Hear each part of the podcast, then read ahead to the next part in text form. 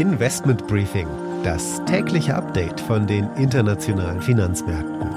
Ein The Pioneer Original. Alles deutet auf stärkere Gefechte in den nächsten zwei Wochen im Osten der Ukraine hin. Es wächst die Angst vor einem Einsatz von Chemiewaffen. Die führenden deutschen Wirtschaftsinstitute dürften ihre Wachstumsprognose für die deutsche Wirtschaft wegen des Ukraine-Krieges deutlich senken.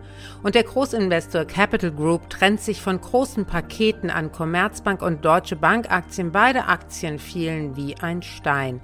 Die OPEC senkt derweil ihre Prognose für die weltweite Ölnachfrage in diesem Jahr wegen des Ukraine-Kriegs und Sri Lanka rutscht in den Zahlungsausfall. Die Wirtschaftskrise eskaliert auf der kleinen Insel neben Indien. Und damit einen schönen guten Morgen aus Frankfurt. Ich freue mich, dass Sie auch bei der heutigen Ausgabe des Investment Briefings wieder mit dabei sind. Mein Name ist Annette Weißbach und wir schauen gemeinsam auf die großen Themen für die Märkte.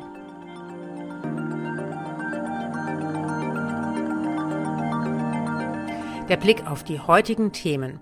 Die Gemeinschaftsdiagnose der führenden Wirtschaftsinstitute wird heute veröffentlicht. Ich spreche mit Andreas Dombrett, dem ehemaligen Vorstandsmitglied der Bundesbank, über den wirtschaftlichen Ausblick und aber auch über das Thema Stagflation was die EZB nun tun könnte. Also der eine Teil der Stagflationsfrage von Ihnen, nämlich die Inflation, über den müssen wir uns meiner Meinung nach leider gar nicht lange unterhalten. Die Inflation ist aus dem Ruder gelaufen und viel zu hoch. Jetzt ist aber die Frage, ob gleichzeitig noch eine Stagnation eintritt. Sri Lanka ist zahlungsausfällig, das heißt, es kann seine Bonds nicht mehr bedienen. Wir schauen auf die Situation im kleinen Land und was die nächsten Schritte sein können.